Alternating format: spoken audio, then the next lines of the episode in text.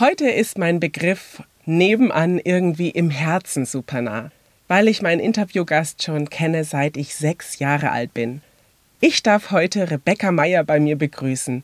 Und sie ist nicht nur Mama und Erzieherin, sondern sie startet als Musikerin raketenmäßig mit ihrer selbst erschaffenen Kunstfigur, die Novak, durch. Und ich darf voller Stolz sagen, dass die Novak einen ersten Auftritt auf unserer Hochzeit hatte aber soll ich dir den größten Mist erzählen? Es gibt kein vollständiges Video davon. Das ist wirklich eine Schande und ich bin heute noch sehr traurig darüber. Aber zum Glück darf ich heute mit ihr einfach mal direkt über all das sprechen und sie kann euch bestimmt von diesem Werdegang selbst nochmal erzählen.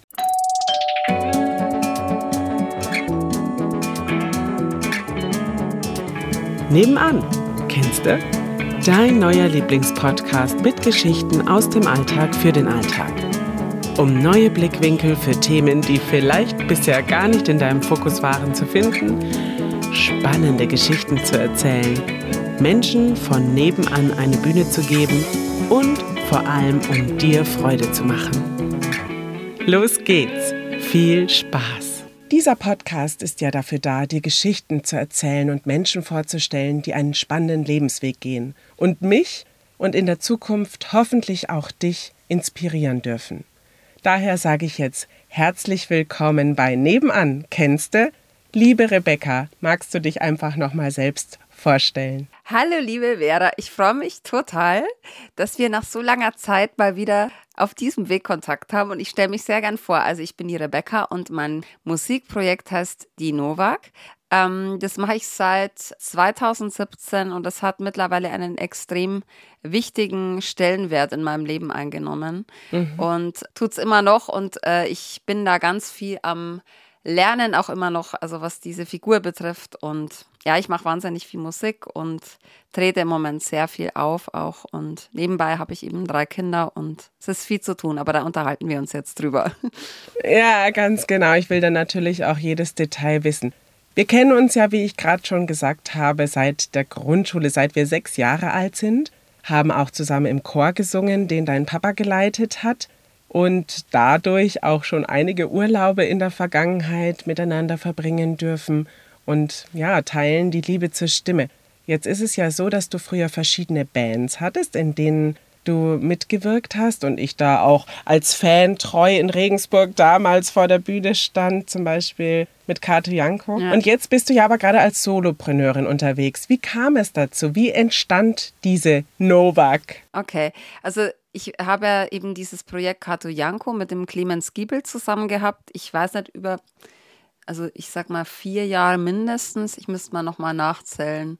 Und ähm, der ist weggezogen nach Mainz, mhm. witzigerweise. Ah, ja, genau. Deswegen muss ich auch unbedingt mal wieder nach Mainz kommen. Unbedingt. Und gleichzeitig hatte ich auch noch wirklich eine Lebenskrise äh, mit allem drum und dran und habe irgendwie so die Musik war mein Ventil und ich habe zu dem Zeitpunkt zum ersten Mal begonnen, wirklich ganz allein Musik zu schreiben. Also ich habe mich vorher irgendwie immer abhängig gemacht von anderen, also vor allen Dingen männlichen Musikern, mit denen ich dann auch Sachen produziert habe und so. Aber allein das Texten habe ich nie wirklich mir zugetraut. Und für mich ist es oft so, also die besten Songs entstehen eigentlich in den wenn es einem richtig scheiße geht. Und das war zu dem Zeitpunkt der Fall. Und dann habe ich halt auch wirklich mir so mhm. meinen Frust von der Seele geschrieben, ohne irgendwie jetzt mir äh, vorzustellen, dass das ein Projekt wird oder dass ich jetzt Solomusikerin werde oder dass ich eine Kunstfigur entwickle. Das war alles ein langer Prozess. Ich habe dann, also wie ich meine ersten Songs fertig hatte, habe ich dann so kleine Auftritte in Regensburg gehabt, in, in der Heimat zum Beispiel. Das ist so eine kleine Musiklocation, wo viele Bands spielen und die hatten eine Veranstaltung, die hieß Voice and One. Also man konnte mit einem Instrument und Stimme da ein paar Songs vorspielen. Oder im W1, das ist ein Städt, eine städtische Location. Mhm. Äh, die hatten äh, Home is where the art is. Also da haben verschiedene KünstlerInnen Sachen vorgestellt. Also von äh, Lesungen über Poetry Slam, über Tanz, über Musik. Musik und so. Und da habe ich halt so diese ersten kleinen Konfetti-Auftritte, nenne ich es jetzt mal, gemacht und habe da total tolles Feedback gekriegt. Aber mhm. wie gesagt, noch ohne Namen, ohne irgendwie, dass es eine Kunstfigur wird, das gab es erst später und so. Aber da habe ich gemerkt, okay, irgendwie cool, ich krieg's auch alleine hin, das mache ich jetzt einfach mal. Und dann habe ich auch sehr viel Glück gehabt. Also das mhm. muss ich dazu mhm. sagen. Ich habe mich mit der Musik, die ich dann mit einem Freund zusammen so erste Sachen aufgenommen habe, ähm, also im Wohnzimmer war das noch, das war ich noch am Flügel, mit Johannes Molz, habe ich äh, mich dann auch für, für Wettbewerbe beworben, also zum Beispiel für den Rio Reiser Preis oder ich habe Support-Gigs angefragt bei anderen Bands und so und habe da irgendwie immer Glück gehabt, da irgendwo reinzukommen, was mich dann bestätigt hat und wo ich dann auch gemerkt habe, okay, ich muss da weitermachen. Das irgendwie scheint das eine gute Sache zu sein. Und das mit der Kunstfigur, äh, das kam wirklich sehr viel später. Ich würde sogar sagen, mhm, dass die, mhm. also diese Rolle, in die ich da schlüpfe, ähm, die hat ja wirklich nichts mit meiner persönlichen Art zu mhm. tun. Also ich bin privat eigentlich viel zurückhaltender, viel beobachtender und auch chaotisch. Wobei, das zahle ich mir vielleicht auch mit der Novak. Aber ähm, so, äh, das, das hat sich wirklich erst so entwickelt, mhm. durch das, dass ich dann gemerkt habe, okay, ich, ich, ich schlüpfe gerne in so krasse Kostüme. Und da zum Beispiel Corona hat da bei mir einiges nochmal bewirkt, weil ich habe während Corona hat sich ja also keiner für einen interessiert, weil es gab ja keine Auftrittsmöglichkeiten. Also musstest du über Social Media irgendwie zeigen, was du so machst und so. Und dann habe ich halt viel mehr in diese Kunstfigur versucht reinzuschlüpfen, mhm. um so einen Wiedererkennungswert auf Instagram zu bekommen. Und das habe ich dann auch mehr auf, noch auf die Bühne übertragen. Mhm. Und was, glaube ich, für mich auch noch mhm. ein ganz Räuspern sollte ich nicht, oder? Genau. Ich muss dazu sagen, für alle, die dies nicht wissen, ich habe gerade ein Personal Coaching mit dem Lachsbox-Schlauch von der Vera bekommen und ich fand es sehr toll. Aber ich fühle mich jetzt gleichzeitig immer stimmlich beobachtet. Von, der, ja, von der Fachkraft. Wer die, wer die Stories. Ich muss jetzt auch schauen, dass ich nicht vom, vom Lachsbox trinke, sondern von meinem Tee, weil das schaut aus wie ein riesiger Strohhalm. Ich trinke mal Ja, ja, wer, genau. Und ich nutze diese Zeit, wer die Instagram Stories heute vor diesem Interview angeguckt hat, der hat schon gesehen, wir sind eigentlich in der gleichen Ausgangsposition. Wir sind nämlich beide erkältet mhm. und hatten beide geht so Stimmen. Aber durch gemeinsames Üben konnten wir es dann doch so vorbereiten, dass wir heute auf jeden Fall das Interview für euch aufnehmen können. Genau. Absolut. Und ich freue mich total. Ja. Ich nehme noch mal einen Schluck Kräutertee. Kräutertee ist hoffentlich richtig. Das ist ja, das ist wunderbar. Minze ist gut für die Stimme? Ja, ja. Also ich sage mal so, ähm, alles, was so mentholhaltig ist, ist äh, immer ein bisschen kritisch, weil man dann ja eher austrocknet. Aber Tee an sich ist einfach gut, weil du dich mit, warmen, mit warmer Flüssigkeit deine Schleimhäute befeuchtet hältst. Ne? Genau. Mhm. So, dann haben wir das auch geklärt. Aber weißt du, was ich noch cool finde? Wenn wir irgendwann am Ende dieser Sendung noch die Do's and Don'ts äh, für die Stimme kurz vom Auftritt machen, weil ich habe mir jetzt in letzter Zeit ja. wieder x verschiedene Tipps von verschiedenen Leuten angehört, die sich sowas von unterscheiden. Ja. Und ich würde gerne von dir dann noch die Antworten wissen, wenn wir die Zeit noch haben. Alles klar, okay, wunderbar. Jetzt hast du ja gerade schon gesagt, also gerade zur Corona-Zeit wuchs ja die Novak äh, innerlich, äußerlich, wie auch immer. Wie kommst du denn eigentlich überhaupt auf deine Songtexte? Also, wer jetzt die Novak noch nicht kennt, an dieser Stelle sei mal gesagt, dass Rebecca sehr gefühlvolle, emotionsstarke Songs schreibt, die auch immer einen gesellschaftskritischen Aspekt mit dabei haben. Ist das richtig ausgedrückt? Absolut. Ja. Aber es ist manchmal auch ein bisschen zynisch mhm. oder sarkastisch. So. Mhm. Also äh, ich mag es zum Beispiel auch gerne, sehr kritische Texte in einen Wohlfühlsong äh, ähm, einzuarbeiten. Also ich mag mhm. die Kontraste sehr gern. Mhm. Aber du hast es sehr richtig beschrieben, finde mhm. ich. Ja, und wie fällt dir das ein? Also wie kommst du da drauf? Wo nimmst du deine Ideen her? Also wenn ich ehrlich bin, weiß ich es manchmal selber nicht genau, wie mir die Songs eingefallen sind. Ich wundere mich dann immer so, okay, krass, wie habe ich das damals mhm. hingekriegt? Weil ich im Moment zum Beispiel immer das Problem habe, dass ich mir denke, mir fällt kein neuer Song mehr an. Ich weiß nicht, was okay. ich singen soll und so. Aber anscheinend passiert es doch. Und zu dem Zeitpunkt, also die meisten Novak-Songs sind eben entstanden, wo ich, wo es mir nicht gut ging und wo ich sehr viel mhm. mit mir selber Zeit verbracht habe. Es gab keine Ablenkung, es gab nicht so viel äh, Positives, weil oft, wenn es einem gut geht, dann, dann braucht man, also dann, dann, dann, dann braucht man die Musik vielleicht nicht so, äh, wie wenn es einem schlecht geht. Also bei mir ist es zumindest so. Mhm. Und dann war ich halt oft mhm. am Klavier und ja, also ich, keine Ahnung, mit welchem Song könnte ich zum Beispiel erzählen. Also Glühwein zum Beispiel ist entstanden, also das ist ein Anti-Weihnachtssong, mhm. wo es eigentlich auch um Einsamkeit geht, der aber irgendwie auch eine humoristische Note hat. Mhm. Äh, den habe ich tatsächlich, ähm, also die Geschichte, die ich auf der Bühne erzähle, die hat mit dem eigentlichen Song, äh, also die ist zwar auch passiert, aber die hat mit dem Song an sich nichts zu tun. Ich, ich tu mir das dann immer zusammenpuzzeln. Aber entstanden ist sie eigentlich im größten Umzugschaos und durch Prokrastination. Also ich habe eigentlich keinen Bock gehabt, irgendwie mhm. Sachen zu sortieren und irgendwelche Sachen wegzuschmeißen. Und dann habe ich mich an, an Flügel mhm. gesetzt und dann ist mir das irgendwie eingefallen. Und dann, ja, natürlich äh, der Schottergärtner zum Beispiel mhm. als sehr gesellschaftskritischer Song über äh, Stein, also Schottergärten, also für die, die es nicht wissen, ähm, graue Gärten mhm. einfach. Also alles, was normalerweise grün ist, ist da grau. Es schaut eigentlich immer ein bisschen aus wie so, ein mhm. so eine Kondolenzkarte, so ein, so ein Schottergarten. Genau, und das ist zum Beispiel so entstanden. Ja. Die hat äh, eine Künstlerin aus Regensburg hat mich zu der Facebook-Seite Die Gärten des Grauens gebracht. Die hat gesagt, hey, schau dir das mal an. Und dann habe ich halt diese Seite gesehen von dem Ulf Soltau. Das ist ein Biologe aus Berlin. Der mhm. postet immer so hässliche Schottergärten von ganz Deutschland und äh, mittlerweile auch von anderen Ländern. Und die versieht er mit seinen äh, satirischen Kommentaren.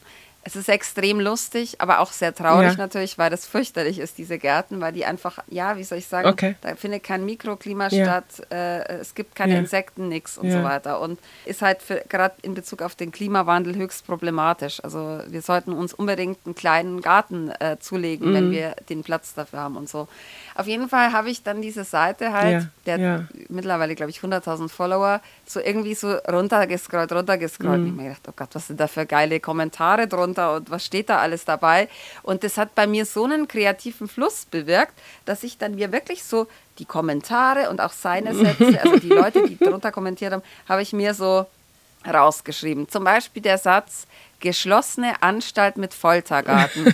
Das ist der, so beginnt mein ja. Song ist ein Kommentar aus diesem ah, Ding. Okay. Und dann ja. habe ich das aber mit meinen eigenen Sachen so ein bisschen kombiniert und mhm. in so eine Gedichtform gebracht und dann die äh, Melodie komponiert. Und ich würde auch fast sagen, dass der Schottergärtner, was Recherche betrifft, mhm. der aufwendigste Song war, weil ich habe mich so in das Thema eingelesen. Ich habe mich eingelesen, wie baut man zur Hölle eine Gabionenwand. Also wer nicht weiß, was eine Gabionenwand ist, das sind Drahtgitterkörbe. Man kennt die eigentlich von der Autobahn. Die können da irgendwie fünf mhm. Meter hoch sein. Das sind riesige Steine aus mhm. China und Indien drin. Mhm. Das ist wirklich so. Und mhm. äh, irgendwie haben Leute mal für sich das als ästhetisch schön gefunden und bauen sich das an, an den Garten dran. Mhm. Und äh, also ich habe mich jetzt auch noch erkundigt, ein Meter Gabione, ich weiß nicht, ab, ab ein Meter Höhe und äh, Breite, kostet Minimum 400 Euro bis 800 Euro geht das oder noch weiter. Also man muss sich das mal vorstellen, Hässlichkeit kann echt teuer sein. Und äh, ich dachte immer, es wäre billig, aber es ist es nicht. Und ich habe halt diese ganze Recherche außenrum gemacht, also das mache ich nicht bei jedem Song. Und dann ist dieser Song entstanden. und das ist jetzt, also ja, genau. Und, aber das ist irgendwie auch das Schöne, weil ich, ich irgendwie so diese verschiedenen Themen, ich gehe da immer irgendwie anders ran. Also ich, äh, keine Ahnung. Ja, aber ja. spannend äh, überhaupt. Und also im Prinzip ja schon aus deiner eigenen Gefühlswelt heraus und aus mhm. Inspiration von außen darf sowas ja. dann entstehen. Bist du im Zugzwang, dass du immer jetzt so und so oft einen Song abliefern musst? Oder sagst du, nee, ich habe ja mein Repertoire, das reicht erstmal für meine Auftritte, aber wäre schön, wenn dann natürlich immer mal was Neues dazu kommt. Wie geht's also, dir da innerlich?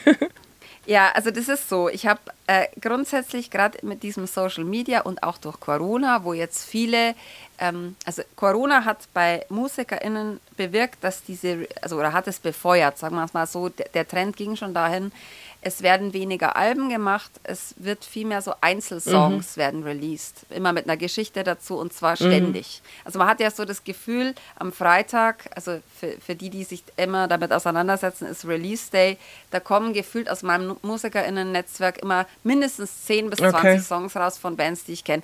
Das heißt, man hat ständig irgendwie so das Gefühl, alle produzieren, alle ballern mhm. raus und so. Und das macht natürlich was mit einem. Ähm, und da war ich eine Zeit lang, habe ich mir so gedacht, oh Gott, scheiße, ich habe schon ewig kein Lied mehr mhm. geschrieben. Und, aber dann habe ich auch wieder ein Gespräch gehabt ähm, mit einem, ich habe beim Münchner, äh, äh, bei den Münchner Filmfestspielen oder Filmpreis, wie heißt Gott, hey, ich sollte wissen, wie es heißt.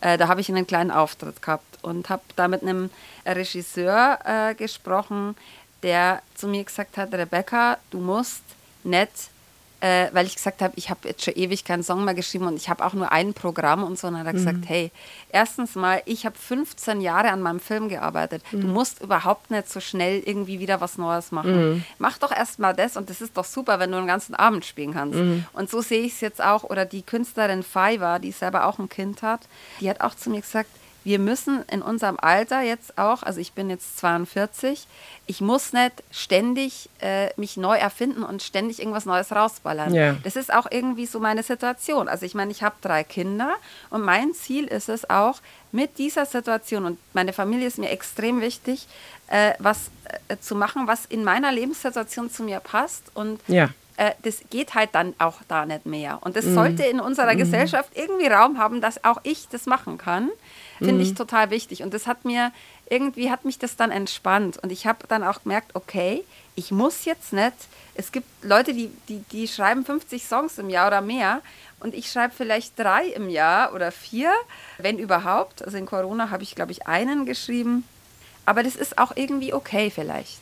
Weil meine Texte, ich habe dann halt mhm. auch so einen mhm. Anspruch mhm. an mich selber, dass ich, äh, dass ich nicht, also das muss für mich einfach stimmig sein. So, also das muss inhaltlich stimmig sein und das dauert halt dann einfach auch ein bisschen. Also so sehe ich es ja, jetzt und ja.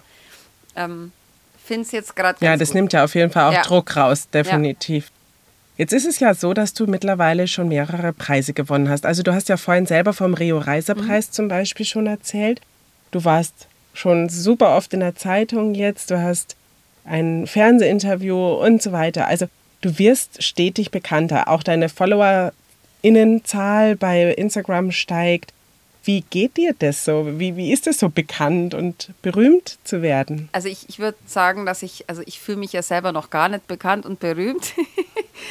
Aber was auf jeden Fall was mit einem macht, ist so, also wenn man halt mal also ich weiß es noch in der, im Vereinsheim in der Sendung, also für die, die jetzt nicht aus Bayern sind, es gibt im bayerischen Fernsehen, kann man sich eine ARD-Mediathek anschauen, eine Sendung, die in, dem, in der Kult-Location Vereinsheim in München in Schwabing aufgezeichnet wird und das, da treten sehr viele KabarettistInnen auf. Das Ganze wird mit der Konstanze Lindner, die mhm. moderiert das Ganze, gemacht und das war mein erster quasi Fernsehauftritt. Das war eine Aufzeichnung und das hat mhm. auf jeden Fall so dieses, okay, krass, jetzt bin ich da. Also jetzt bin ich da dabei und so, mhm. wo ich früher mhm. mich nie mhm. hingeträumt hätte.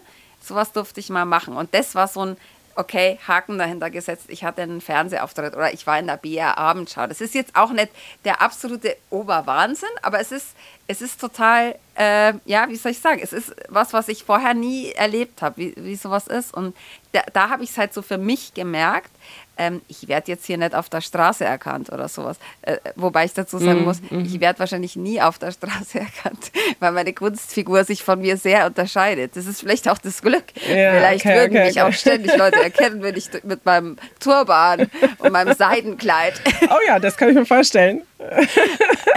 ist vielleicht ein bisschen kalt momentan im Winter. Aber ja, also ich glaube, ja, es ist irgendwie trotzdem sehr normal. Ich meine, durch Instagram mhm. haben wir ja alle das, äh, dass wir uns sehr viel nach außen wenden. Also mit unserer ganz mhm. privaten Persönlichkeit oder auch nicht privat, aber mhm. dadurch sind wir das alle schon irgendwie gewohnt, irgendwie was darzustellen. Und das Feedback, also für mich ist das wichtigste Feedback eigentlich das, wenn ich ein Konzert habe der direkte Kontakt und dann kommen die Leute zu mir und sagen, wie es ihnen gefallen hat und was es für sie bedeutet. Mhm. Das ist so das, woran mhm. ich messe, ob es irgendwie auch funktioniert. Und das wünsche ich mir mhm. eigentlich immer, dass ich da immer geerdet bin. Also dass mich das immer noch, okay. ja. Aber es dauert mhm. schon noch. Also mhm. ich würde mich jetzt noch nicht als berühmt bezeichnen. Also definitiv mhm. nicht. Mhm. Aber du magst das also auch, wenn man dich anspricht. Also du, du begrüßt es, wenn deine äh, Total. ZuhörerInnen dann auf dich zukommen und dir da Feedback geben oder einfach auch quatschen und dich vielleicht mal Voll. was fragen und so, ja. Absolut, weil mhm. ja diese Novak-Kunstfigur natürlich auch ein bisschen eine Distanz hat. Mhm. Ähm, also ich wurde zum Beispiel jetzt, ich habe vor zwei Tagen beim Leimersofa Gipfeltreffen beim Tim Köhler in Breitengüßbach bei Bamberg gespielt mit der Frau Pauli zusammen. Und er hat uns, also sie hat gemeint, die Frau Pauli, also Supermusikerin aus Göttingen, äh, die ist so gefühlvoll und was weiß ich was und Ding. Und die zweite Musikerin, vor der hatte ich erstmal Angst. Das war dann quasi ich. Und dann habe ich mir gedacht, okay, also deswegen freue ich mich natürlich, wenn die Leute ja. danach zu mir herkommen, weil mir das sehr wichtig ist. Also das ist das auch deswegen mache ich ja so gern Musik. Ich will natürlich die Leute auch bewegen und mm. berühren. Mm. Und wenn die dann nach dem Konzert weg sind, dann entsteht da immer so ein Loch. Ja. Weil dann hast du vorher irgendwie einen coolen Applaus, aber dann sind die Leute weg. Und ich habe mm. mir jetzt wirklich angewöhnt, auch äh, zu sagen, hey Leute, ich würde mit euch so gern noch reden. Kommt doch dann auf ein Getränk zu mir am Merchstand. Dann, ich, ich würde mich da einfach freuen. So. Mm. Also -hmm. das ist vor allen Dingen, weil ich ja alleine unterwegs bin äh, freue ich mich einfach noch über so einen ja. kleinen Talk danach. Ja, ja. total. Ja. Jetzt staune ich ja sowieso immer, du, wenn du da bei Instagram sagst, und dann bin ich hier nächste Woche und dort bin ich dann morgen und so weiter, was du alles an Auftritten hast, das ist, ja, finde ich spektakulär. Wie kriegst du, du das unter? Weil du ja jetzt schon selbst gesagt hast, ich bin Mama, ich bin dreifach Mama und äh, ja. ja. deine Familie ist ja auch also, da.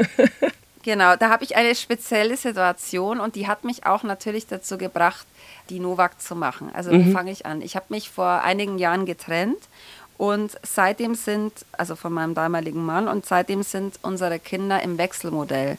Für die, die es nicht wissen, also das Wechselmodell ist quasi, man ist gleichberechtigt in der Erziehung mhm. eigentlich. Mhm. Also es gibt verschiedene Formen, wie viel Prozent es dann sind, aber es gibt keinen festen Wohnort für die Kinder, sondern die wechseln mhm. hin und her. Und bei uns ist es so, eine Woche Papa, eine Woche Mama.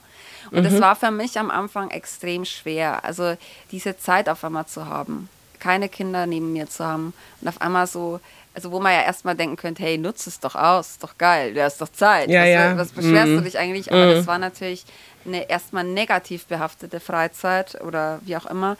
Und die musste ich irgendwie füllen die habe ich dann mit Novak gefüllt. Mhm. Das war für mich wichtig. Und so ist es auch weiterhin. Also mein Konzept ist, das ist natürlich auch nicht immer einfach, dass ich die, also wenn die zwei großen Mädchen, die sind jetzt zwölf und fast elf, wenn die bei ihrem Papa sind, findet mein Novak-Projekt viel mehr statt. Also heute ist zum Beispiel Wechseltag. Okay. Also ich habe jetzt noch keine Kinder, weil die in der Schule sind wenn wir mit dem Podcast fertig sind, packe ich schnell meine Sachen zusammen, fahre nach Hause, weil ich bin jetzt noch bei den Eltern von meinem Freund und dann fahre ich nach Hause und schnell mache schnell ein Essen und dann kommen die.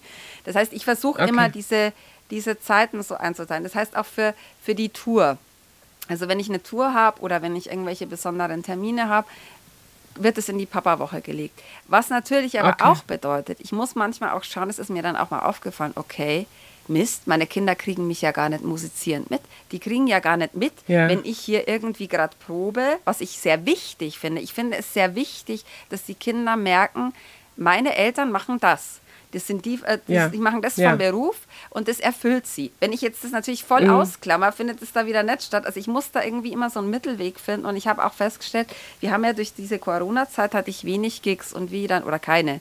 Und wie dann die Gigs wieder losgingen, die Auftritte, habe hab ich gemerkt, meine Kinder würden gerne mal mitgehen. Und die finden es wirklich mhm. toll. Also ich versuche dann schon auch mal jetzt zum Beispiel im Dezember, spiele ich in Regensburg, dass die dann auch mal mal dabei sein können. Und dann wollen die am Merchstand stehen und mein, meine CDs verkaufen und so. Ah das, ja, das kann ich mir total vorstellen. wichtig. Aber ich muss wirklich schauen und jetzt zu meiner kleinsten Tochter, da ist es so, die Paula äh, ähm, hat jetzt eine andere Situation natürlich. Also die ist ja immer bei uns, aber äh, mein Freund, der mhm. macht auch Musik und wir machen, wir schauen, dass wir uns da irgendwie abwechseln. Also die meiste Zeit des Tages kümmere okay. ich mich so um die Paula aber wenn ich äh, Auftritte habe, macht das mein Freund und dann, ja, also, oder auch untertags mal, also mhm. zum Beispiel jetzt im Moment kümmert sich äh, mein Freund um die Paula. Und das sind mhm. so, mhm. oder wir haben auch ein Oma-Opa-Netzwerk okay. natürlich, das wir nutzen. Aber ich muss eben schauen und es ist manchmal auch so, ja. wenn ja. ich dann wieder merke, okay, scheiße, das ist eigentlich eine Mama-Woche. weil ich muss eigentlich den Gig spielen. Wie, wie kriege ich das hin? Wie mache ich das? Schlechtes mhm. Gewissen, dong, dong, dong, dong. Also das ist so, ich, es ist ein ständiges in mir diskutieren, was nehme ich an, was nehme ich nicht an. Oder auch den VeranstalterInnen zu sagen, ähm, okay, das funktioniert nicht, weil das ist mein Kontext. Aber ich finde es auch irgendwie wichtig, weil ich glaube, okay.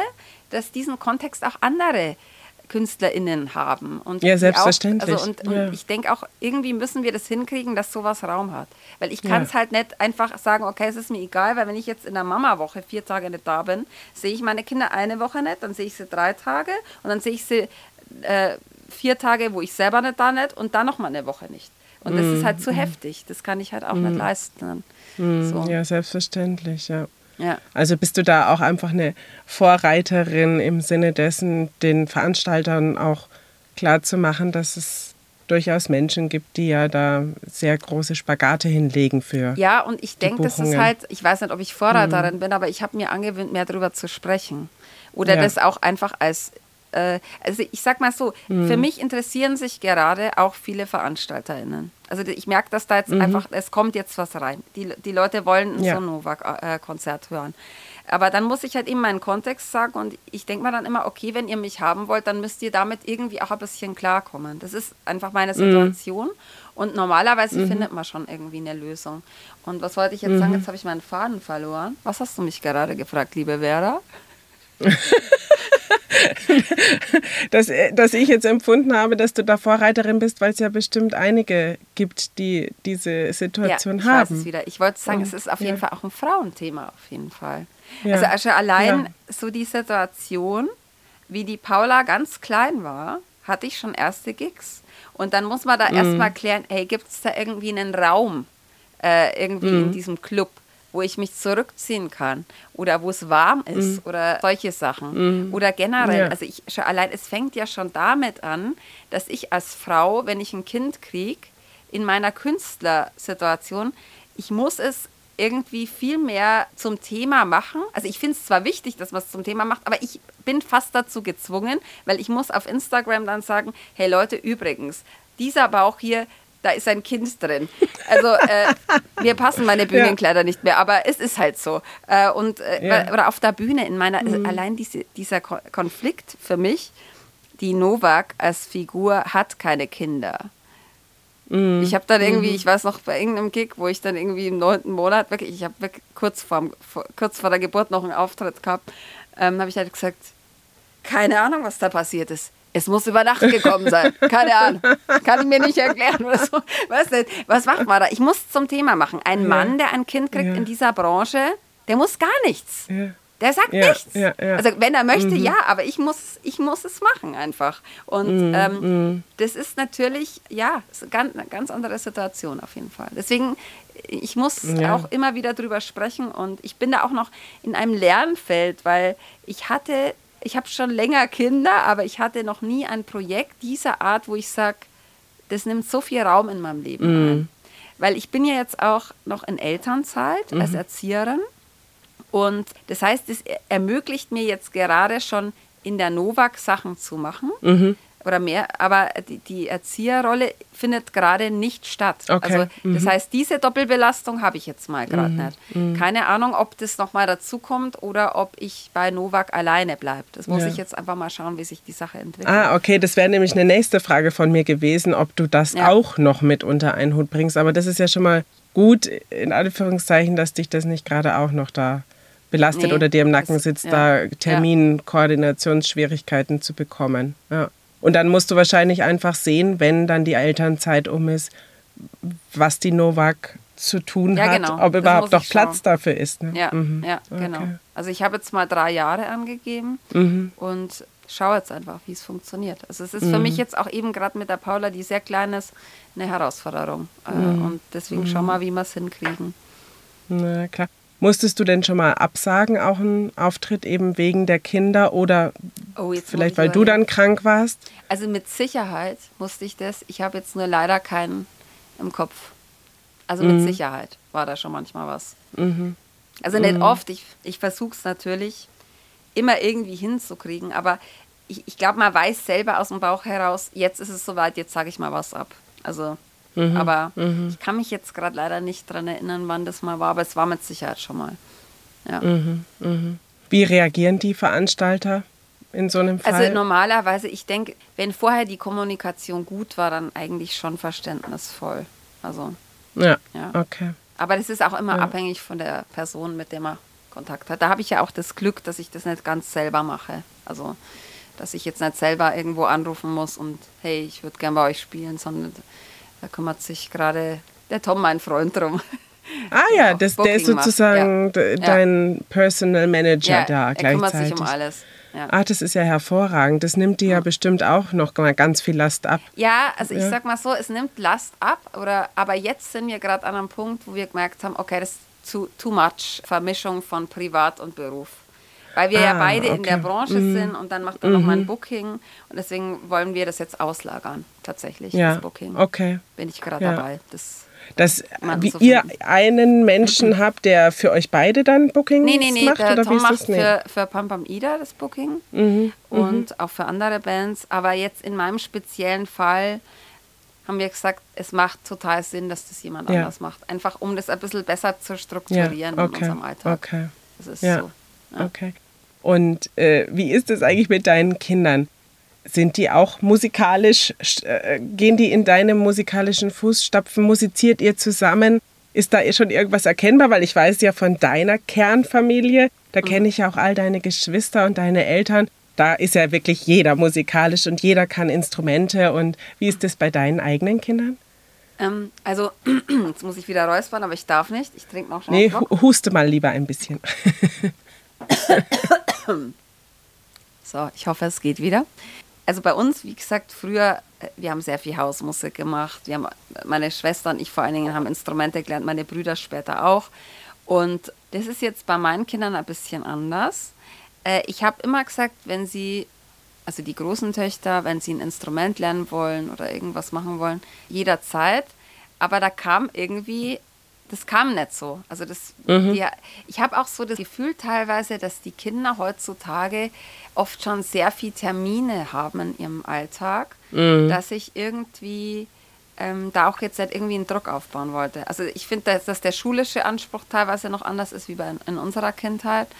Und es ist generell so, ich, ich merke, die brauchen Freiräume, um Dinge selbst entscheiden zu können. Um äh, jetzt gehen sie ja langsam aus diesem Spiel raus, leider, was ich echt schade finde. Es könnte für mich noch viel länger dauern, aber ähm, das Spiel, das freie Spiel am Nachmittag irgendwas machen, ohne Plan, mit irgendwie einer Freundin oder Freund treffen, das war bei meinen Kindern immer extrem wichtig. Und deswegen habe ich da auch nicht, ich habe mir dann so gedacht, ja, wenn ihr nicht wollt, dann müsst ihr nicht. Jetzt die mittlere Tochter hat jetzt mit Klavier angefangen, ist jetzt in der fünften Klasse und es gefällt ihr sehr, wobei sie auch immer da sitzt und jetzt selber so improvisiert und das, was sie üben soll, natürlich eher nicht macht. Aber ich, wie gesagt, ich, ich baue keinen Druck auf. Also die, wenn sie da Bock drauf hat, sie singt zum Beispiel leidenschaftlich gern, aber ich, ich habe es jetzt nicht so. Manchmal denke ich mal, vielleicht sollte ich es mehr einfordern, aber ich, ich mache es irgendwie nicht. Wenn wir ähm, ab und zu machen wir mal so, sie singt eben gern Songs, dann begleite ich sie mal am Klavier und so, aber das hat bei uns jetzt nicht so eine Ritualisierung wo ich manchmal auch dann merke, es ärgert mich eigentlich, weil das ist was, was mich selber total geprägt hat, dass wir einfach, auch manchmal hatte ich keinen Bock drauf, aber es war irgendwie so ein gemeinsamer Nenner in unserer Familie. Das heißt, wenn irgendwie eine Feier war, dann haben wir Musik gemacht. Dann hat meine Mama irgendwie äh, sogenannte Schnorrerhüpfel, also das sind so Stanzeln, so bayerische, äh, ähm, humoristische Texte auf eine Person geschrieben. Und, und das hat mich irgendwie schon geprägt und das fand ich eigentlich auch total schön und das waren für mich auch so erste in Anführungsstrichen Bühnenerfahrungen auf Geburtstagen und so. Das mache ich jetzt mit meinen Kindern weniger, aber ich glaube, das liegt dann auch wieder ein bisschen an diesem Modell, in dem ich bin. Weil wenn, wenn uns, wenn die zwei großen Mädchen kommen, dann steht so viel an. Wir müssen so viel, es, die waren eine Woche nicht da, wir müssen so viele Sachen machen. Die wollen Freundinnen treffen. Äh, ich nehme mir vor, tolle Sachen zu kochen, weil mir das irgendwie wichtig ist. Dann äh, äh, sind noch die Termine, dann hast du einen Arzttermin und es ist alles so voll. Und dann wollen die am Abend einfach ab und zu einfach nur in ihr Zimmer und irgendwie ihr Ding machen. Und dann äh, das, aber manchmal ärgert es mich auch, weil ich weiß, dass das was sehr Wichtiges ist.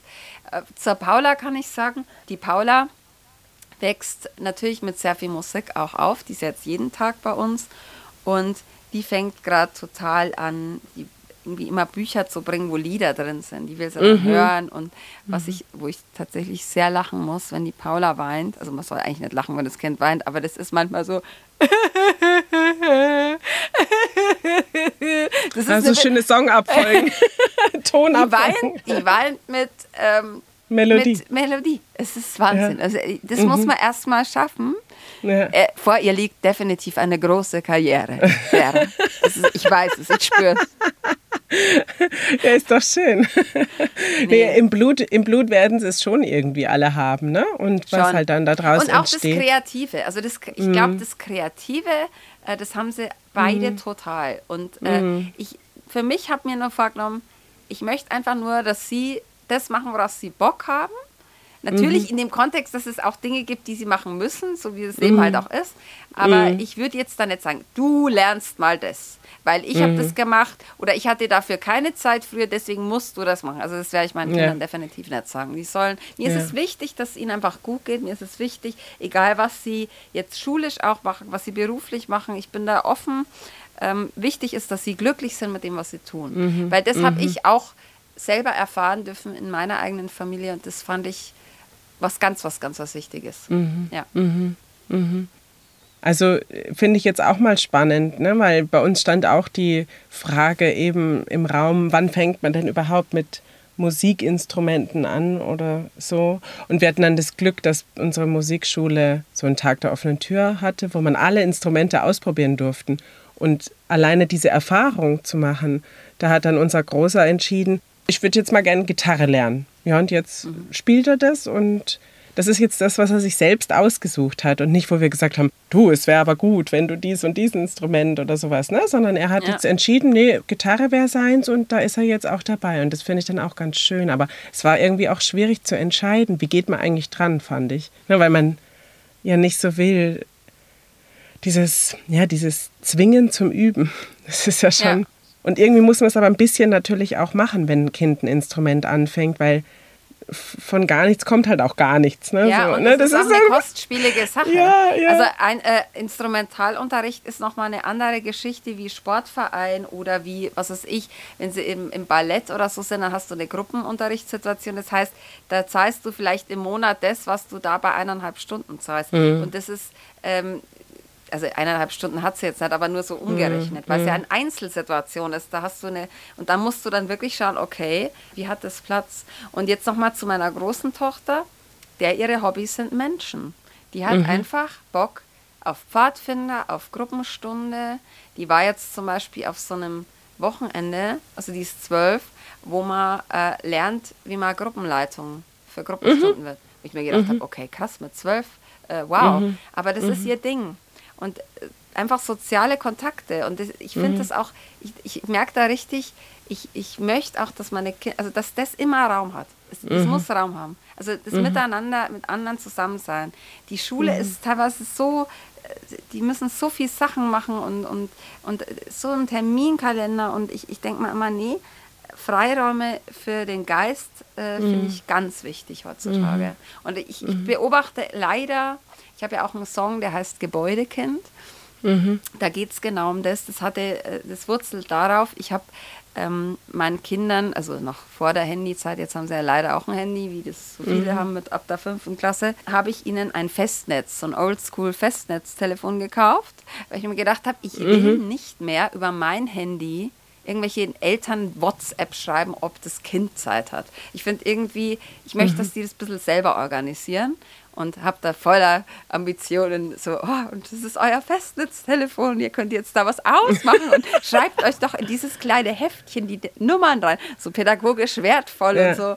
Und dann haben die halt völlig, also wir waren ja wirklich, wir wollten am Montag dieser Mama-Woche was für diese Woche ausmachen. Und es war einfach nicht möglich, bei beiden nicht, weil alle Kinder verplant waren. Und deswegen, also man hat mhm. dann irgendwie manchmal so ein, noch so einen Timeslot von eineinhalb Stunden am Freitag. Mhm. Okay, da können mhm. wir vielleicht noch irgendwie vorm Klavierunterricht irgendwas machen. Und äh, das hat mich so frustriert, weil ich gemerkt habe, also ich habe mich halt so in meine Kindheit versetzt. Klar habe ich auch mhm. Hobbys gehabt. Klar, also meine Mama hat mhm. uns auch, also eben zum Klavier gefahren, dann waren wir beim Chor vom Papa, aber ich, so war nicht viel los. Wir sind nach, wir haben unsere Hausaufgaben gemacht, dann sind wir durch die Siedlung gelaufen und haben bei der Andrea geklingelt, ob sie Zeit hat und dann hatte die mm. Zeit und dann haben wir gespielt. Mm. Und das war auch unser Raum mm. und meine Eltern haben teilweise auch Dinge gar nicht so viel mir mitgekriegt. Das ist jetzt echt extrem. Also ich, ich finde das teilweise auch bedenklich, wie sehr wir auch irgendwie, also auf der einen Seite, klar, wenn sie das Handy haben, kriegen wir nimmer viel mit, aber trotzdem kriegen wir sehr viel mit oder mischen uns in sehr viele Dinge ein. Äh, allein mit, mit diesen ganzen Smartwatches und Tracking und sonst was. Das hatten wir früher nicht und das mhm. fand ich auch einen sehr wichtigen Freiraum für mhm. Verantwortung und, und so weiter. Mhm. Und das finde ich eben jetzt heutzutage bedenklich, wenn ich sehe, in wie viel Freizeitprogramm Kindern sind. Dann sind sie noch in Nachhilfe. Wo ist da noch Entfaltungsspielraum? Mm, mm. Vor allen Dingen, wenn ich dann so ein Mobiltelefon habe, wo ich einfach, wo ich ja selber schon an mir selber merke, wie mich das eigentlich kreativ einschränkt, wie oft ich mich mit diesem Entschuldigung, beschissenen Social Media dann beschäftige, mm. wo ich dann aber trotzdem merke, okay, die, diese Zeit war jetzt eigentlich sinnlos, hätte ich jetzt eigentlich nicht machen sollen. Mm. Und äh, das, das ist echt ein krasses, eine krasse Situation, die jetzt auch diese, die wir als Generation, aber auch unsere Kindergeneration vor sich haben. Wie gehe ich mit diesem Wahnsinn um? Und mm. deswegen, ich, mir ist es eigentlich immer sympathisch, wenn Kinder wenig Sachen machen, weil ich glaube, dass es unterm Strich besser für sie ist tatsächlich. Ja. Ja, das ist, äh, da fällt mir der Satz ein, den ich immer wieder zu unserem Benno sage. Wenn er sagt, mir ist langweilig, dann sage ich wunderbar. Ja, genau. Wunderbar, Absolut. weil dann entsteht daraufhin eigentlich das geilste Spiel. Also wenn, wenn ihm dann so ein bisschen langweilig war, dann plötzlich erfindet der Spiele, das ist spektakulär. Also das sind dann Regeln, das sind ganze Spielpläne oder, oder auch was er aufbaut. Ne? Also es ist ja nicht immer nur auf Papier, aber wo ich dann so denke, ja genau, und das ist nur gegangen, weil dir langweilig war. Weil keine Vorgabe da war, weil du Zeit hattest, dich da reinfallen zu lassen und dann eben ja, einfach gespielt hast. Und das ist hast, doch ne? auch absolut. Und ich, ich, meine Erinnerung an Spiel mhm. zum Beispiel ist, das, wo wir kreativ gespielt haben, das ist, mhm. ich, ich weiß noch, wir hatten im Garten eine, eine riesige Weide und die wurde ab und zu gestutzt. Also die muss man dann komplett runterschneiden. Das war eine mhm. Trauerweide. Das ist echt ein Riesenbaum. Und da war ich immer sehr traurig, weil ich das immer scheiße fand, wenn dieser Baum so komisch dann aussah danach. Aber diese ganzen Äste waren gefühlt über drei, vier Wochen im Garten gelegen und dann haben wir damit mhm. irgendwas gemacht. Und das sind für mich die Erinnerungen an, an Kindheit, an Spiel. Also, dass ich aus, dass wir uns selber irgendwas überlegt haben. Und mhm. da habe ich, ich kann mich nicht erinnern, dass ich mich so über, so klar, Lego und so war auch cool, aber eigentlich das, wo wir selber irgendwas erfunden haben. Oder wir haben einen mhm. Balkon gehabt, da haben, haben wir so einen Eimer mit einer Schnur festgemacht und haben uns dann Nachrichten mhm. von oben nach unten geschickt. Das war das, mhm. woran ich mich mit ganz positiven mhm. Gefühlen erinnere. Und mhm. ähm, das ist auch so, dass man muss sich, ich merke das jetzt auch bei der Paula, die Paula bräuchte die Spielsachen. Es gibt so mhm. viele Spielsachen, es gibt mehr Spielsachen in unserem Umfeld, als ich jemals als Kind hatte. Aber trotzdem mhm. kaufen wir immer neue Sachen. Also oder jeder, die, unsere Generation, ständig kaufen wir neue Sachen. Eigentlich brauchen wir nichts. Eigentlich mhm. brauchen wir so vieles nicht. Das ist so, mhm. ich, das ist wirklich was, was ich mir immer wieder vornehme, weniger ist mehr eigentlich. Aber es ist sehr mhm. schwierig. Mhm. Es ist schon, wenn wir jetzt bei dem mhm. Thema sind, ich weiß nicht, ob du das auch kennst, Kindergeburtstage. Mhm. Was da geschenkt wird. Was man mhm. mit nach Hause kriegt. Warum? Also das sind lauter so mhm. Sachen, die stelle ich mir ständig, diese Fragen. Ja, ja, ja total. Also ich meine, das gab es bei uns damals schon auch, dass so, so diese Mitgebseltütchen. Das weiß Aber ich schon. Aber das war noch das, relativ dezent, glaube ich. Das war dezent. Da war halt ein Bonbon drin oder äh, bei euch, bei dir auf dem Kindergeburtstag gab es immer ein Liederbuch. Das weiß ich noch. Da hat jeder sein persönliches Liederbuch am Schluss bekommen. Ich habe da noch drei habe ich noch. Echt? Die ja, die habe ich noch, weil ich die so schön fand. Wenn wir da in Otto's-Au ja, Otto genau. Sau. Otto Sau haben wir. wir haben, Otto, ich glaube, es heißt doch Otto Sau. Heißt es nicht so? Ich glaube, es heißt Otto's, Otto's Au. Au.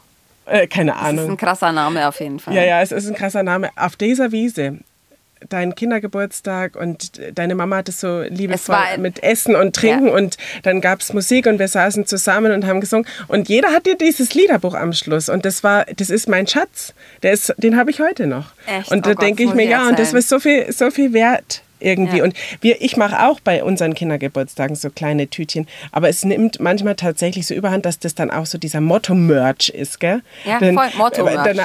Ja, mhm. Paw Patrol und dann ist in der Tüte alles, was vom Paw Patrol irgendwie käuflich zu erwerben ist, als Beispiel. Ich meine, ähm, ja, klar. Und irgendwie ist es schwer, da so eine Waag so eine Waage zu halten, was, was jetzt da übertrieben ist und was nicht übertrieben ist. Gell? Ja, das vor allen Dingen, weil natürlich die krass. Kinder dann auch irgendwie vielleicht den Druck verspüren. Mhm. Ähm, also dass das äh, vor allen Dingen auch wenn man jetzt, äh, es gibt ja viele Feiern, die dann irgendwo in Locations stattfinden, wo du erstmal mhm. 300 Euro zahlen musst, kann ich mir jetzt ehrlich gesagt nicht leisten. Mhm. Mache ich auch mhm. nicht. Da ist mhm. meine Hoffnung, dass die Kinder, wenn sie bei uns feiern, wir machen wirklich noch so einen Standardgeburtstag, dass es trotzdem schön ist wenn sie diese Zeit miteinander haben. Und ich, ja. also ich traue es den Kindern zu, dass es ihnen trotzdem gefällt, die da kommen. Aber ja, ähm, ja, ja. Es, ist, es ist auf jeden Fall alles sehr extrem. Ähm, und das beschäftigt mich sehr oft. Das ist jetzt irgendwie spannend. Das ist jetzt so dieses typische, wir kommen von Hölzchen auf Stöckchen, gell? Von der Novak über deine Rolle als Mama hin zu, was eigentlich damit auch noch alles zusammenhängt. Jetzt muss ich mal zurück in meine eigene andere Rolle, nämlich die Rolle der Stimmtrainerin zurückschlüpfen. Und zwar würde mich natürlich interessieren, du hast ja einen, wenn du als Erzieherin arbeitest, einen sprechintensiven Beruf, wenn du als Musikerin auftrittst, einen stimmintensiven Beruf und wenn du Mama bist, sowieso.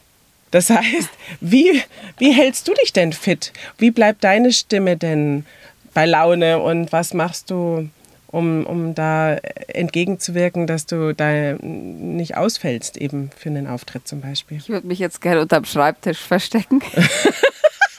Ja, jetzt ja, nee, ich will Tipps von dir. Vielleicht hast du keine. mal ganz andere. Ich bin wirklich ganz schrecklich. Also ich habe auch fast schon schlechtes Gewissen äh, mir meiner Stimme gegenüber, weil ich einfach nichts mache. Ich singe mich nie mhm. ein.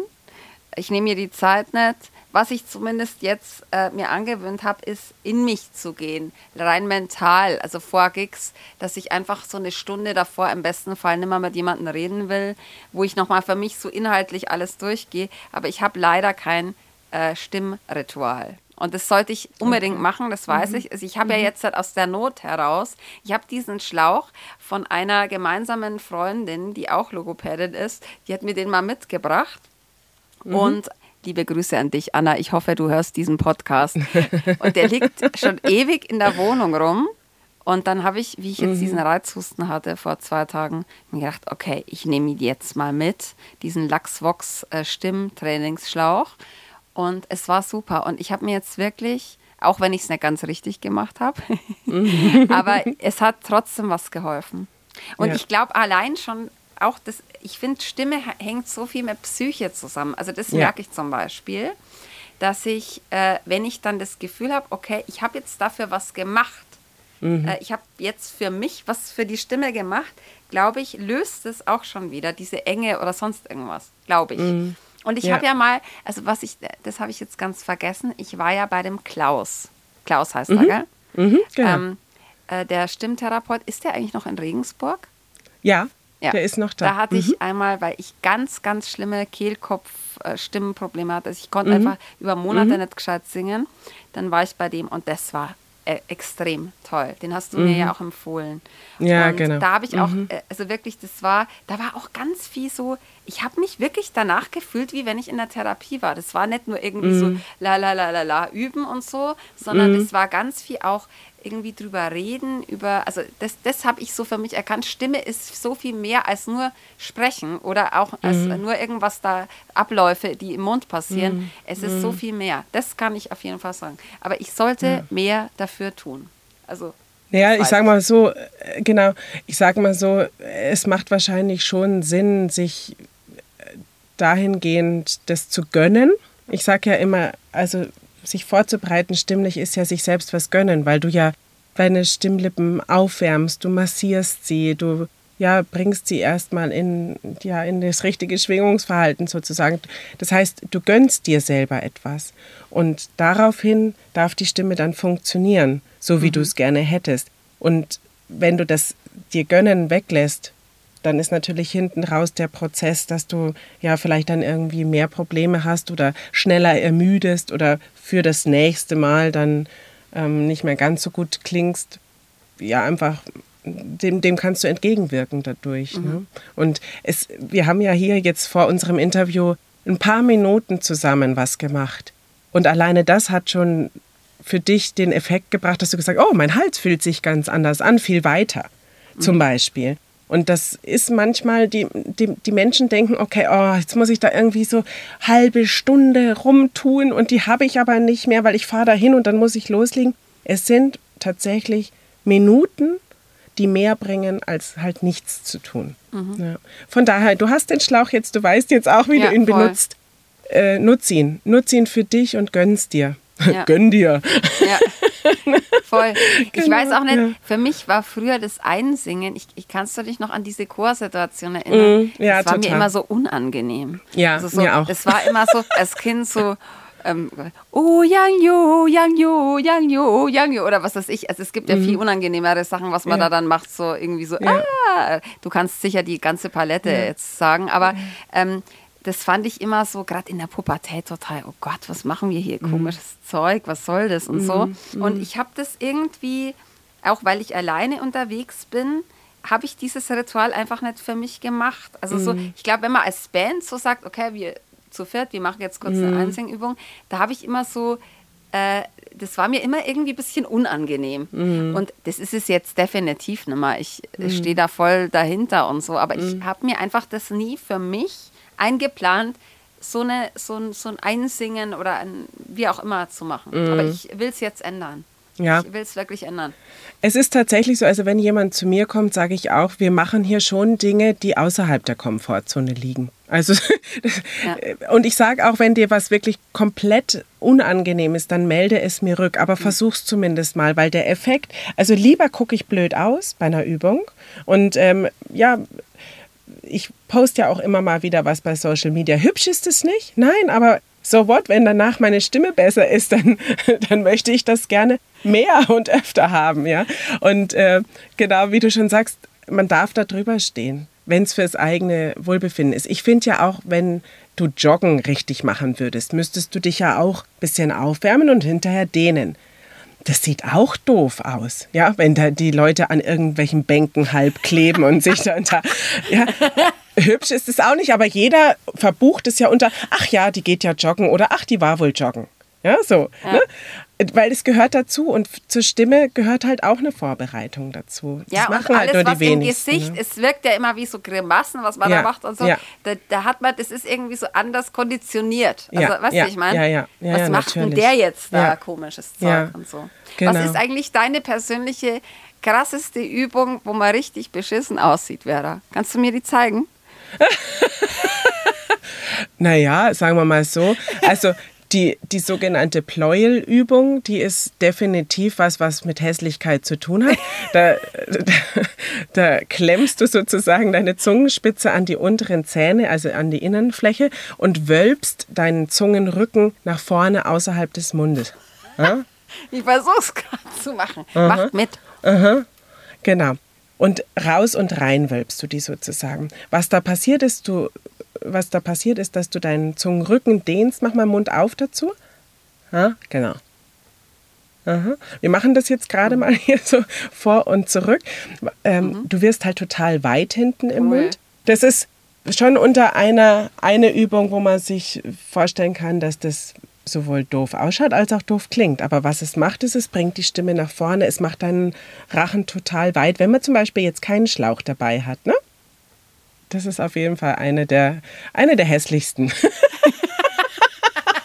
Aber es gibt auch noch mehr davon. Sehr gut. Ja, ganz genau. So, das, war, das war jetzt mein Highlight, mein, peinlich, mein peinlichster Moment. Was war denn dein peinlichster Moment auf der Bühne? Gab es sowas überhaupt? Oder der lustigste oder der furchtbarste Moment? Ja, also es gibt definitiv peinliche Momente.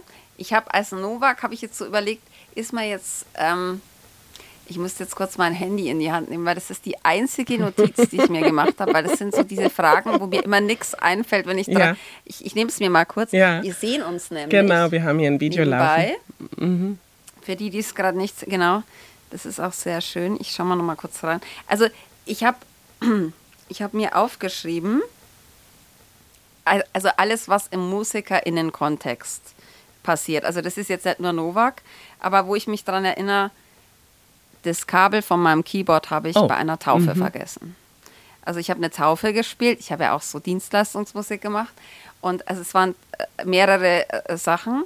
Ähm, Ich habe einmal, äh, also ich bin mit meinen Kindern zu dieser Taufe gefahren. Da war ich frisch getrennt. Ich musste schon mal mitnehmen, was für mich schwierig war. Also ich bin eigentlich da gern, wenn ich, gerade bei so Dienstleistungssachen, habe ich es eigentlich gern, dass ich da so professionell rüberkomme. Und dann waren die dabei und ich war schon gestresst und dann habe ich festgestellt, Viertel vor Beginn, also Viertelstunde vorher, scheiße, das Kabel ist weg ich, ich habe das Kabel nicht mitgenommen, warum habe ich das nicht dabei? Der Pfarrer war schon da, die ganze Gemeinschaft, ist alles sind da gesessen. Dann musste ich da schon mal sagen, okay, sorry Leute, ich habe das Kabel nicht. Haben wir so ein Kabel irgendwie, dann ist der Vater von dem Täufling, ist dann irgendwie oh in die Arbeit gefahren. Und er hat da so ein Computerkabel abgesteckt und mir mitgebracht. Und das war halt dann die Stimmung von, von meiner Situation. Ich habe dann, dann haben meine Kinder hinten mit Go diesen Gesangsbüchern mhm. Türme gebaut und ich habe währenddessen Lieder gespielt und ich habe mir gedacht, Kinder, bitte setzt euch jetzt in diese Bank und seid still. Und so, also das war für mich diese, Horror. Also ich, das war grausam Horror. für mich. Es ja. war Horror, mhm. weil ich will ja natürlich professionell sein ja. und es war so, in der, dann kannst du da auch nicht so sagen, Leute, mhm. hinsetzen jetzt, ja. geht nicht. Sondern es ist ja die ganze Zeit dieser Gottesdienst ja. und so. Also das war ein Dings. Dann nächster peinlicher Punkt, falsche Location. du Scheibenkleister. Das war auf einer Hochzeit. Es ja. war auch ganz schrecklich. Falsche Location, aber da habe ich keine Schuld. Der Musiker, für, da bin ich für jemanden eingesprungen. Der hat mir einfach die Adresse von vom Hotel geschickt. Oh Gott, okay. Und ich war schon so knapp dran und dann bin ich auch da wirklich so, also es war maximal schlimm ja. für mich. Äh, ich, ich bin dann irgendwann so zehn Minuten bevor die Trauung anfängt ja. und wir haben nichts mehr zusammen geprobt, ja. war ich dann dort. Ganz schrecklich. Falscher Song vorbereitet. Das war auch also schrecklich, weil ich habe also, Hoch, also Hochzeiten sind mein, wie soll ich sagen, Fail-Ding. Also ich habe da schon ja. ganz viel verbrochen, aber trotzdem waren danach alle immer glücklich und haben geweint. Also das ist das oh, Schöne. Das ist ich kann was, immer danach sagen, was. sie haben geweint. Sie haben geweint, aber ich war und äh, das war also Text, fa falscher Song vorbereitet. Ich, ich habe ja. einfach nicht recherchiert, dass es da, es war auch wieder mit dem Musiker, der hat mir geschrieben, ja. bereite den Song vor. Ja, klar, kenne ich, kein Problem. Habe ich selber schon gecovert. Ich weiß leider nicht mehr, wie er geheißen hat. Dann schaue ich mir das an. Dann habe ich festgestellt, scheiße, das ist ein ganz anderes Lied. Dann habe ich während der Autofahrt, also das war auch echt riskant, muss ich echt sagen, ja. habe ich, also ich habe, ich bin kurz an einem Parkplatz angehalten, habe mir den Text rausgehört über YouTube, habe ja. den auf dem, in meinem Auto war ein großes Kuvert, da ist mir irgendwas mal geschickt worden, so ein großes braunes Kuvert, da habe ich mit so einem abgeranzten Buntstift, der fast kein, kein Dings mehr hatte, oh habe ich dann den Text niedergeschrieben und habe das währenddessen angehört und während der Fahrt diesen Text geübt damit ja. ich das einfach phonetisch und alles, was, was ja. da passiert, äh, irgendwie ja. reinkriege. Ganz schlimmer Moment. Und oh, dann habe ich einen Novak-Moment. Ich habe jetzt die Anita Schwendner als äh, Rolle noch. Also das, für die, die es nicht wissen, wer das ist. Also die Anita Schwendner ist meine zweite Kunstfigur.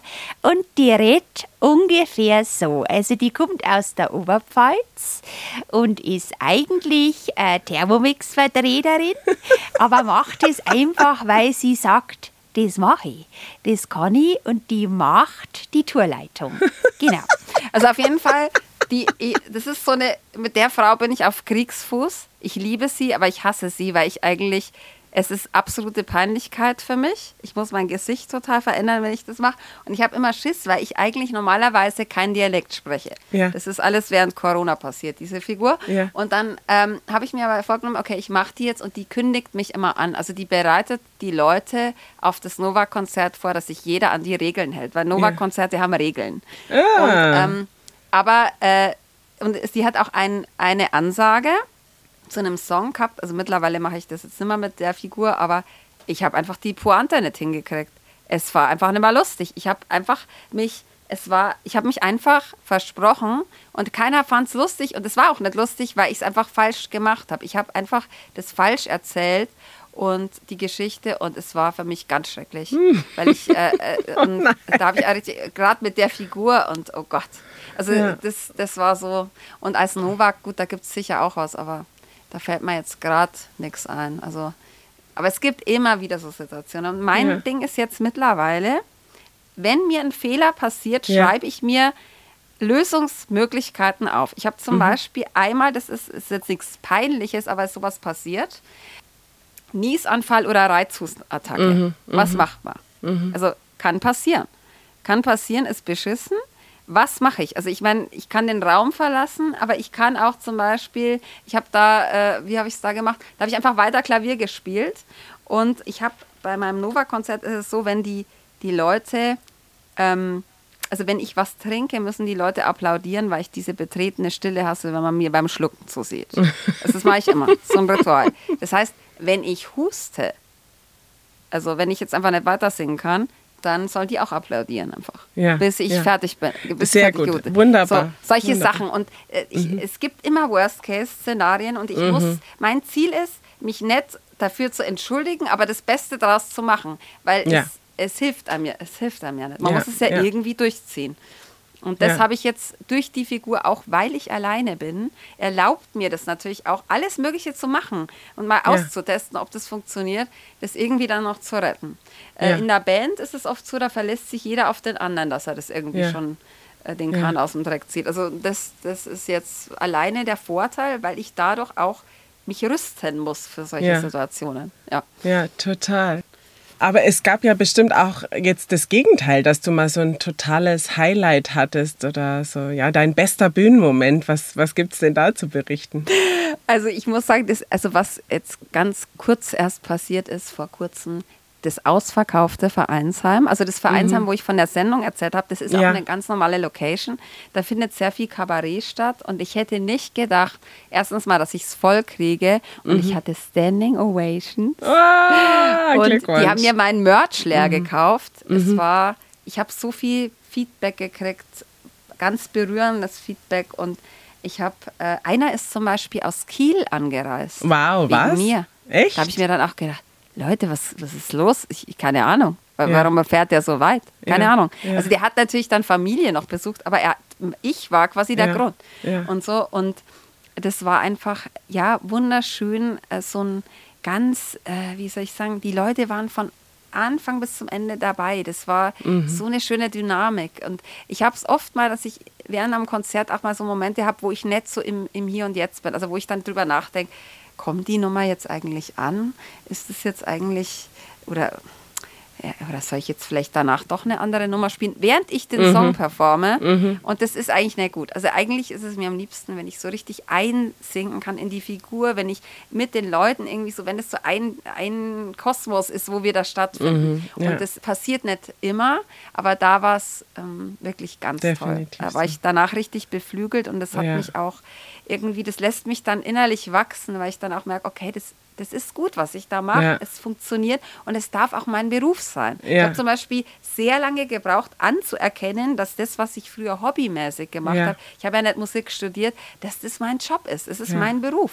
Und, und das, das lässt mich das natürlich dann auch so spüren und das ist schön. Ja. Wow. Je- Jetzt hast du ja gerade gesagt, die haben dir deinen Merch äh, Stand, wollte ich sagen, dein Merch Merch-Stand, das ist ja gar nicht so das einfachste Wort, merke ich. Ist ein Scheißwort.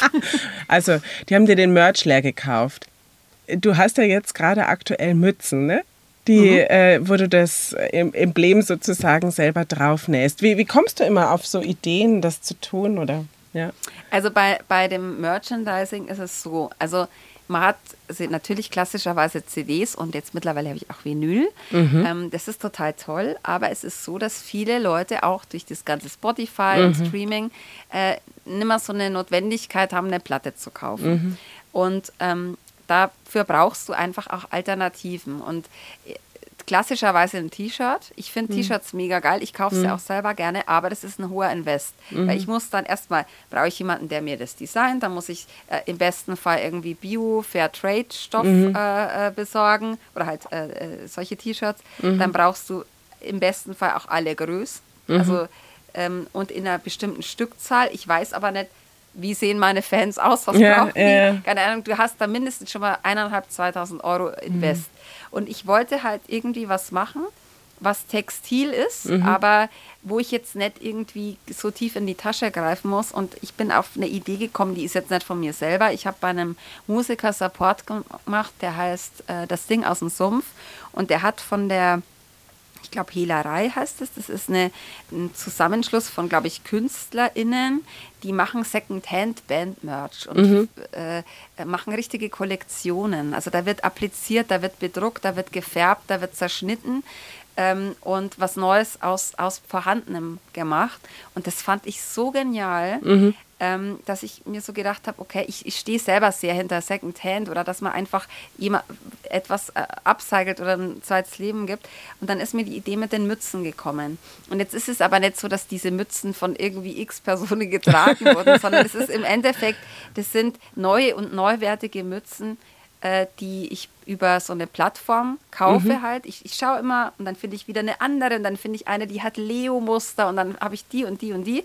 Und es ist jetzt natürlich nicht äh, Fair Trade, äh, alles, was ich da kaufe, aber es ist dieser zweite Weg, mhm. den ich auch sehr nachhaltig finde. Mhm. Und ähm, und dann macht mir eine Freundin, äh, bestickt mir so Patches mhm. und auf dem Patch steht, also da habe ich auch ganz verschiedene Farben und Garne drauf, ähm, Decke überm Kopf. Mhm. Und Decke überm Kopf ist ein Song von mir. Mhm. Da geht es eigentlich um Depression. Ähm, und ich fand den Titel einfach irgendwie, wie soll ich sagen, also der kommt auch in, im Song selber vor, dieser mhm. Satz ich ziehe die Decke über dem Kopf und träume mich fort. Also das ist aus dieser Perspektive einer Angehörigen oder eines Angehörigen von einer Person, die psychisch erkrankt ist. Und ähm, ich habe irgendwie diesen, dieses Wort Decke über dem Kopf irgendwie so, so schön gefunden für eine Mütze. Mhm, mhm. also weil ich mir gedacht habe, das ist ja auch ja, so ja, Decke voll. über dem Kopf. Ja, mhm. und äh, die nähe ich jetzt da quasi drauf. Das heißt, äh, ich keine Mütze gleich der anderen. Ich, mhm. schaue auch immer, sind teilweise, ich habe jetzt zum Beispiel von einer Frau, äh, die, die will irgendwie ihre handgestrickten Mützen loswerden und da habe ich irgendwie 10 oder 15 so handgestrickte mhm. Mützen oh, dabei. Wow. Mhm. Die wird es dann nicht mehr geben mhm. und äh, irgendwann habe ich dann vielleicht wieder andere. Mhm. Und jetzt habe ich zum Beispiel eine angefertigt, das ist so eine Baskenmütze mit Leo und da mhm. kommt dann vorne so ein Patch äh, mit Schwarz und Gold drauf. Und genau die Patches, das muss ich auch noch sagen, es hat so, so angefangen. Es hat irgendeine Person in meiner Wohnung eine schwarze Jeans-Schlaghose in Größe 40 vergessen. Mir hat die nicht gepasst. Ich habe keine schwarze Jeans-Schlaghose. Ich habe mein ganzes Netzwerk gefragt. Ja. Keiner wusste, wem diese Hose gehört. Und dann habe ich mir gedacht, hey, cool. Wir besticken die und zerschneiden die. Ja. Und äh, so ist, so ist das gekommen. entstanden. Ja, genau. Und Aha. dann gibt es noch eine weiß, also weiße Patches. Und da habe ich nach einer weißen Jeans gesucht und dann hat mir ein Schauspieler aus Regensburg, ähm, ich glaube Moritz heißt er, hat mir seine alte weiße Jeans geschickt, die jetzt auch wieder verwurstet wird. Ah, wie geil so ist das denn? Ja. Das ist ja wirklich witzig. Ja, voll die, cool. die werden sehr gut angenommen. Ich freue ja. mich total. Es macht mir auch ja. so Spaß ja. die zu machen. Aber die verkaufst du tatsächlich nur bei deinen Konzerten, ne? Ja, also, ich verkaufe es bei den Konzerten, weil das halt schwierig ist. Ich kann es jetzt halt in den Shop stellen, weil ich müsste mhm. jede Mütze extra hochladen. Ja. Manchmal hatte ich so, dass die Leute halt dann gefragt haben, hey, ähm, äh, ich, ich habe deine Story gesehen, mir hat die gut gefallen mhm. oder was hast du denn gerade noch und so. Und dann schreibe ich halt schnell zurück oder schicke mhm. ein paar Fotos. Mhm. Aber jetzt so gezielt jede reinzustellen, das wäre viel zu komplex, ja. kann ich nicht machen. Ja gut, und, dann, hat, und, mir. und durch das Verschicken ist natürlich dann die Nachhaltigkeit auch wieder so dahinter weniger. Ja, ja. Wenn man da also das dann ist das natürlich, das kann man sich auch nochmal fragen, ob das, also das mhm. ist immer so eine Gratwanderung. Natürlich mhm. kommen bei mir jetzt wöchentlich so kleine Päckchen, kann man auch wieder sagen, okay, ist das gut. Äh, aber äh, es ist irgendwie trotzdem ein Weg. Mhm. Ob er der Beste ist, weiß ich nicht. Aber gerade mhm. ist er für mich. Für passend. dich ist er richtig ja. super. Mhm. Und dann gibt es ja eben diese Webseite von dir, auf der, da hast du ja gerade von Shop gesprochen, also das war der Shop der Webseite genannt. Da kann man auf jeden Fall aber deine Musik erwerben. In äh, CD-Form und auf Platte, hast du gesagt. Mhm. Ne? Und vor allem, was das Wichtige an dieser Webseite ist, da sieht man all deine Tourdaten und genau. sieht, wann du wo auftrittst. Ist dieses Jahr noch was geplant? Worauf dürfen ja. sich die ZuhörerInnen freuen? Genau, es ist geplant übernächste Woche, nein, überübernächste Woche, 14., 15., ich glaube 14., 15. Dezember, spiele ich in, in einer Kleinkunstbühne in Regensburg. Und zwar heißt sie das Stadttheater mit 3T. Es ist ganz klein und schnucklig. Mhm. Also und äh, da würde es mich natürlich wahnsinnig freuen, wenn ich diese zwei Termine voll kriege. Ja. Das schaut schon sehr gut aus. Ja. Also seid schnell, aber das wäre ganz toll. Ja. Stimmt, das ist ja, wann kommt der raus, der Podcast? Am 14. tatsächlich. Also, liebe Leute Heute. aus Regensburg, möglicherweise könnt ihr heute noch ein Ticket erwerben, Ja. wenn ihr schnell seid. Oder dann für morgen. Noch. Oder ihr hattet Pech, dann tut's mir leid. Äh, genau, dann nächstes Jahr wieder. Oder ist nach dem 14., 15. auch noch was? Ähm, es ist sogar sehr viel, aber nicht mehr in diesem Jahr. Im nächsten Ja, im Jahr nächsten Jahr dann. im Januar wieder Mhm, los. Also da super. habe ich auch Mhm. sehr viele Ja. Termine wieder. Ich bin überall unterwegs. Super. Aber in Mainz möchte ich mal spielen, Vera. Ja, also muss ich eine Location auftun, meinst du? Ja. Ja. Mhm. Okay. Ja. Höre ich mich mal um. Oder hast du, eine, hast du eine Idee, wo ich da hinpassen würde? Wenn ich jetzt mal in mich gehe, habe ich definitiv eine Idee. Ja. Ich werde dich wissen Weil lassen. Ich will unbedingt mal nach Ja. Ma- Mainz kommen. Ich werde es dich wissen lassen, definitiv. Ja, das wäre sau cool, weil das Ding ist, ja, es wäre so schön. das Ding ist, ich wurde tatsächlich jetzt wegen diesem 14. und 15. gefragt, ob ich nicht kommen mag. Aber ich war jetzt letztes Wochenende in Bayern. Ich bin nächstes Wochenende in Bayern. Das ist leider ein bisschen zu viel. versteh's. Genau, sonst wäre ich super, super gerne gekommen und hätte gern mal wieder zugehört. Aber ich hoffe dann eben auf ein anderes Mal oder am, im besten Falle für mich in Mainz dann. genau. Jetzt, um den ganzen Bogen noch rund zu spannen. Du hast vorhin gesagt, du würdest gerne noch darüber sprechen, was ist denn jetzt wirklich sinnvoll und was ist nicht sinnvoll. sehr was gut, hattest du denn da für Fragen, was die Stimme angeht oder was Also du ich da so dir zusammengelesen hast? Zwei Tipps äh, Mhm. in, innerhalb von zwei Tagen für dieses Reizhustending von zwei Mhm. MusikerInnen bekommen. Das eine war sehr viel heißes Wasser trinken, immer viel trinken Mhm. und Fisherman's Friend. Unbedingt Fisherman's Mhm. Friend macht alles besser. Das zweite war Mhm. kaltes Wasser. Ein Glas kaltes Wasser auf Ex. Und Gelomyrtol. Das sind so Tabletten, die mit so einer Mentholflüssigkeit gefüllt sind. Jetzt sagst du, aber Menthol ist sch- eigentlich schlecht. Alle beiden haben von Menthol gesprochen. Was ist besser? Oder ist überhaupt was gut davon? Also, was ich definitiv unterschreibe, ist viel trinken. Ob du das jetzt warm oder kalt machst, glaube ich, ist vor allem, was deine Vorliebe angeht. Ich mische es tatsächlich, weil kalt ist bei mir auch für den Durst. Ja, wenn ich, wenn ich einfach Durst habe und jetzt zum Beispiel nach dem Interview, ich merke jetzt, mein Mund ist trocken, ich werde jetzt gleich sehr viel trinken und das werde ich mit kaltem Leitungswasser machen. Hier während des Interviews habe ich aber warmen Tee getrunken, weil der mich in dem Moment einfach sensibil, ma- äh, sensibil, debil, weil der, weil der sanft ist zu mir, so wollte ich es eigentlich ausdrücken. Der, der macht der macht es in dem Moment sanft und warm und ja, fühlt sich dann weicher an sozusagen. Also aber trinken ist definitiv richtig, damit alle Schleimhäute und umgebenden Strukturen befeuchtet sind. Zu dem Thema, was nehme ich ein? Ist es so, dass es schon so ist, dass ich auch Lutschen unterschreibe, weil du da den gleichen Effekt hast wie beim Trinken, dass du einfach so einen Film dann auf die Schleimhäute legst, der dir erstmal gut tut. Ich empfehle nicht besonders scharfe wie Fisherman's Friend oder mentholhaltige. Gelomethol ist ja ein Medikament eigentlich. Aber da gibt es natürlich auch ähm, Gelo Revoice, ja, das schäumt so im Mund und hat auch Menthol innen drin.